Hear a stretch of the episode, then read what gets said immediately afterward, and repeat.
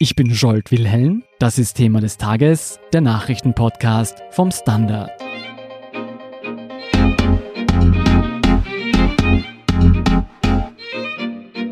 Am Montag startete die 25. Weltklimakonferenz. Es geht um die Frage, wie die Staatengemeinschaft den menschgemachten Klimawandel bekämpfen wird.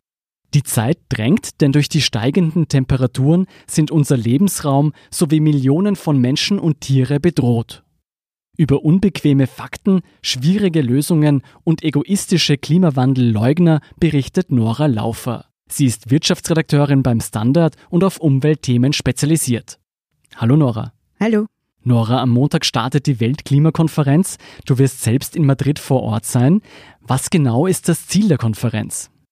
In Madrid werden die letzten Details des Pariser Klimaabkommens geklärt werden.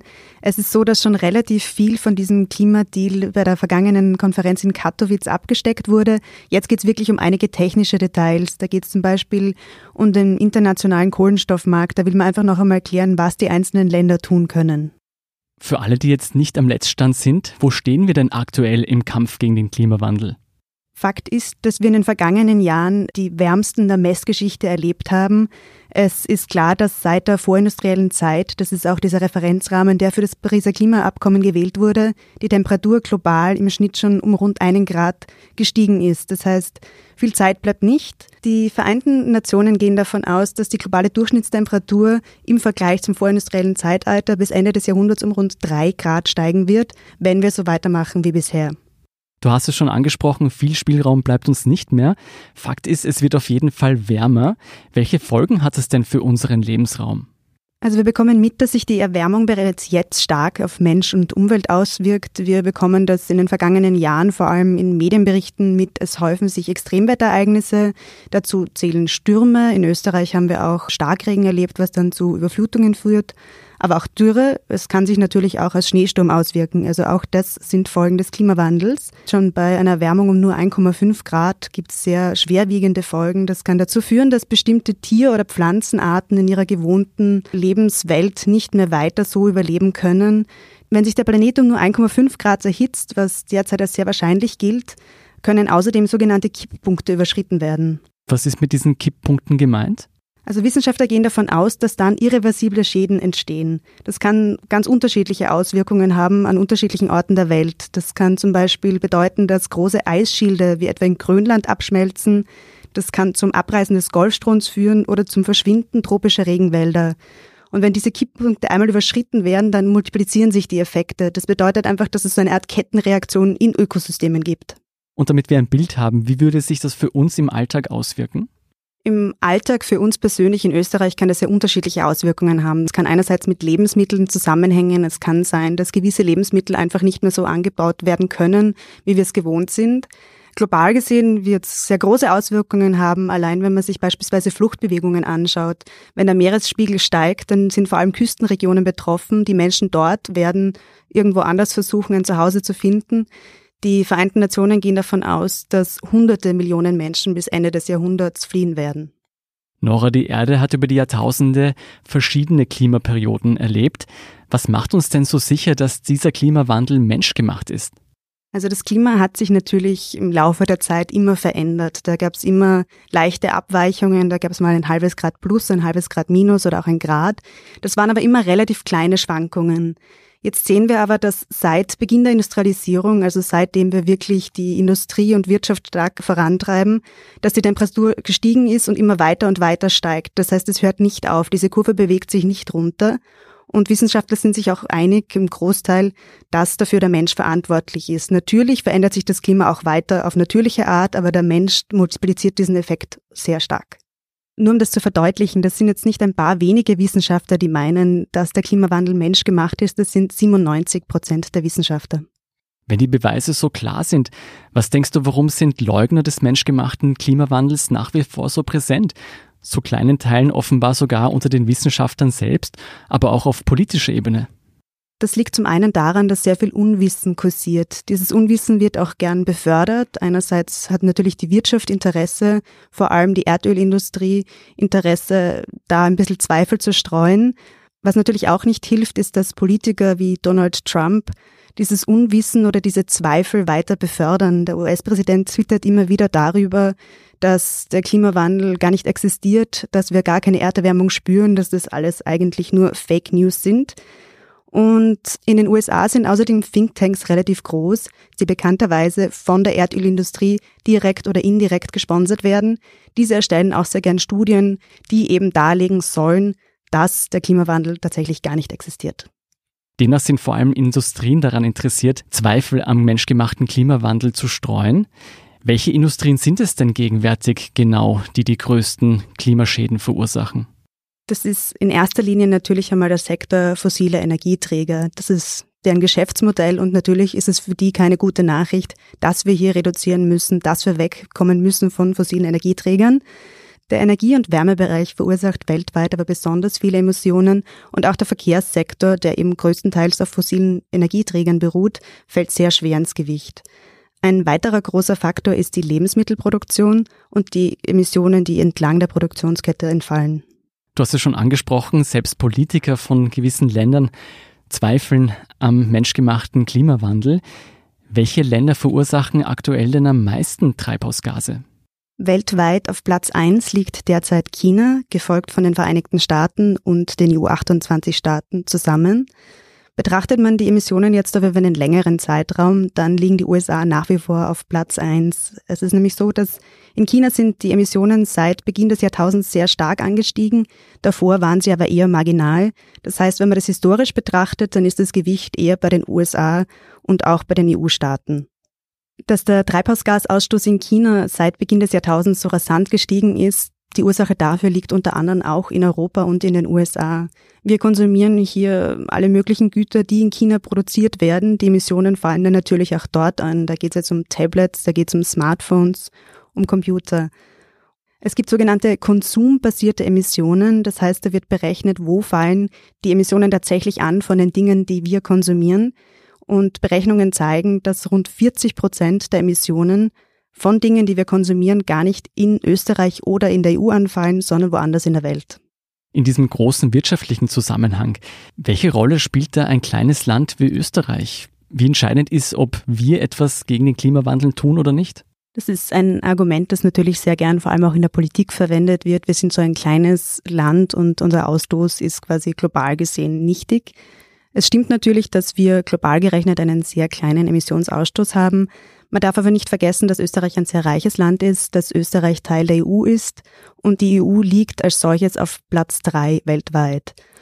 Und die EU setzt sich nun mal aus vielen kleinen Staaten wie eben Österreich zusammen und Österreich kann da durchaus etwas tun. Österreich kann Druck ausüben auf politischer Ebene, in Brüssel zum Beispiel. Österreich kann aber auch beispielgebend vorangehen und einfach sagen, wir setzen unsere nationalen Klimaschutzziele nach oben, wir versuchen das überzuerfüllen. Das ist derzeit aber absolut noch nicht der Fall. Was könnte Österreich denn konkret tun, um den Klimaschutz voranzutreiben? Wir könnten uns auf politischer Ebene einbringen. Wir könnten aber zum Beispiel auch im Bereich der Forschung investieren, weil Forschungsergebnisse kennen keine Grenzen. Das heißt, wenn wir hier einen Euro investieren in emissionsarme Technologien, dann wird das auch woanders auf der Welt verwendet werden können. Für welche Maßnahmen macht sich die EU denn aktuell stark? Die EU hat sich ein relativ ambitioniertes Ziel im Rahmen des Pariser Klimaabkommens gesetzt. Und zwar sollen die Emissionen um 40 Prozent gesenkt werden.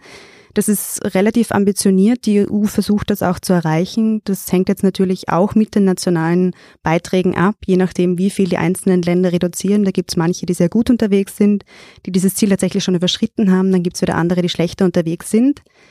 Fest steht, dass mit der neuen EU-Kommission wahrscheinlich hoffentlich etwas vorangehen wird. Die neue EU-Kommissionschefin Ursula von der Leyen hat bereits angekündigt, dass sie die nationalen Ziele nachkorrigieren möchte, dass sie mehr auf Klimaschutz setzen möchte. Nicht zuletzt will die EU auch bis 2050 klimaneutral werden. Das soll wahrscheinlich auch noch im Dezember abgestimmt werden. Abseits dieser politischen Initiativen, was können wir persönlich und am effektivsten tun, um zum Klimaschutz beizutragen? Natürlich können wir als Individuen einiges tun. Wir können beispielsweise, wenn wir renovieren oder ein Haus bauen, auf emissionsarme Technologien setzen. Wir können versuchen davon abzusehen, jeden Tag Fleisch zu essen. Das sind aber alles kleine Maßnahmen. Die wirklich großen Hebel müssen in der Politik gesetzt werden. Müssen wir alle Veganer werden? Nein, das müssen wir auf keinen Fall. Wir sollten auf jeden Fall überdenken, wie viel Fleisch wir konsumieren. Es geht aber auch um die Herkunft von Lebensmitteln und da geht es gar nicht nur um Fleisch, sondern auch um Obst oder Gemüse, weil natürlich desto weiter ein Lebensmittel reist, desto höher sind die Emissionen. Nora besteht Hoffnung, dass uns derartige Verhaltensänderungen erspart bleiben. Wie sieht es beispielsweise mit technischen Lösungen aus, wie Solarenergie oder E-Autos, um den Klimawandel zu stoppen? Wir werden unsere Lebensart, also die Art, wie wir bisher gelebt haben, auf jeden Fall auch auf persönlicher Ebene umstellen müssen, auf die ein oder andere Art. Ich glaube aber, dass Teil davon auch natürlich geschieht. Wenn man sich überlegt, vor 30 Jahren war es ganz normal, dass jeder ein Auto hatte. Das war so eine Art äh, Prestigeobjekt. Das gibt's jetzt einfach nicht mehr in der Art. Für viele Jugendliche ist es ganz normal, öffentlich unterwegs zu sein. Viele von ihnen machen gar nicht mehr den Führerschein. Das heißt, da ändert sich auch gesellschaftlich etwas. Die Technologie wird auch sicher was dazu beitragen. Das heißt, wir werden das nicht ganz alleine stemmen müssen. Aber es kann auch noch so vielversprechende Lösungen geben. Ohne den Willen der Bevölkerung und auch ohne die politischen Rahmenbedingungen und den entsprechenden Förderungen wird auch die Technologie nicht alles verändern können. Was ist denn mit zukunftsträchtigeren Innovationen wie CO2-Capturing-Maschinen, die CO2 aus der Luft herausfiltern? Also Maßnahmen wie diese sind eher eine Art Symptombekämpfung. Man muss sich vorstellen, man hat schon eine Krankheit und man versucht dann im Nachhinein etwas dagegen zu machen, statt präventiv etwas zu tun, sich gesünder zu ernähren, mehr Bewegung zu machen. Solche Technologien können natürlich einen Zusatznutzen bringen. Im Endeffekt wird aber nichts daran vorbeiführen, dass wir den globalen Treibhausgasausstoß massiv reduzieren müssen. Kehren wir abschließend nochmal zur Klimakonferenz zurück. Du beobachtest den Klimawandel nun schon seit einigen Jahren für den Standard. Bist du optimistisch, dass die Staatengemeinschaft noch rechtzeitig alle Entscheidungen treffen wird, um den Klimawandel aufzuhalten? Also auf Seiten der Politik gibt es sehr viele Willensbekundungen, aber nur sehr wenige Staaten setzen wirklich derzeit ernstzunehmende Maßnahmen. Wenn wir uns jetzt das Beispiel Österreich anschauen, die österreichische Regierung hat die eigenen Klimaschutzmaßnahmen vor kurzem überarbeitet. Da gibt es jetzt einen weiteren Entwurf dazu. Wissenschaftler sagen aber ein weiteres Mal, dieser wird nicht ausreichen. Wir werden die nationalen Klimaschutzziele nicht erreichen und er ist vor allem nicht Paris-konform. Was sich auf jeden Fall verändert hat, ist das zivile Engagement im Klimaschutz. Zwar warnt die Wissenschaft seit Jahrzehnten vor den Folgen der Erderwärmung, im letzten Jahr hat sich aber wirklich etwas stark bewegt durch diese wöchentlichen Klimaproteste, die stattfinden. Die Diskussion ist so auf eine ganz neue Ebene gehoben worden und das ist auch gut so. Höre ich da Optimismus heraus? Vorsichtigen. Die 25. Klimakonferenz wird jedenfalls mit Sicherheit neue Erkenntnisse bringen. Der Standard hält sie mit aktuellen Meldungen und Erklärstücken auf dem Laufenden. Vielen Dank, Nora Laufer, für deinen Bericht. Gerne. Wir sind gleich zurück.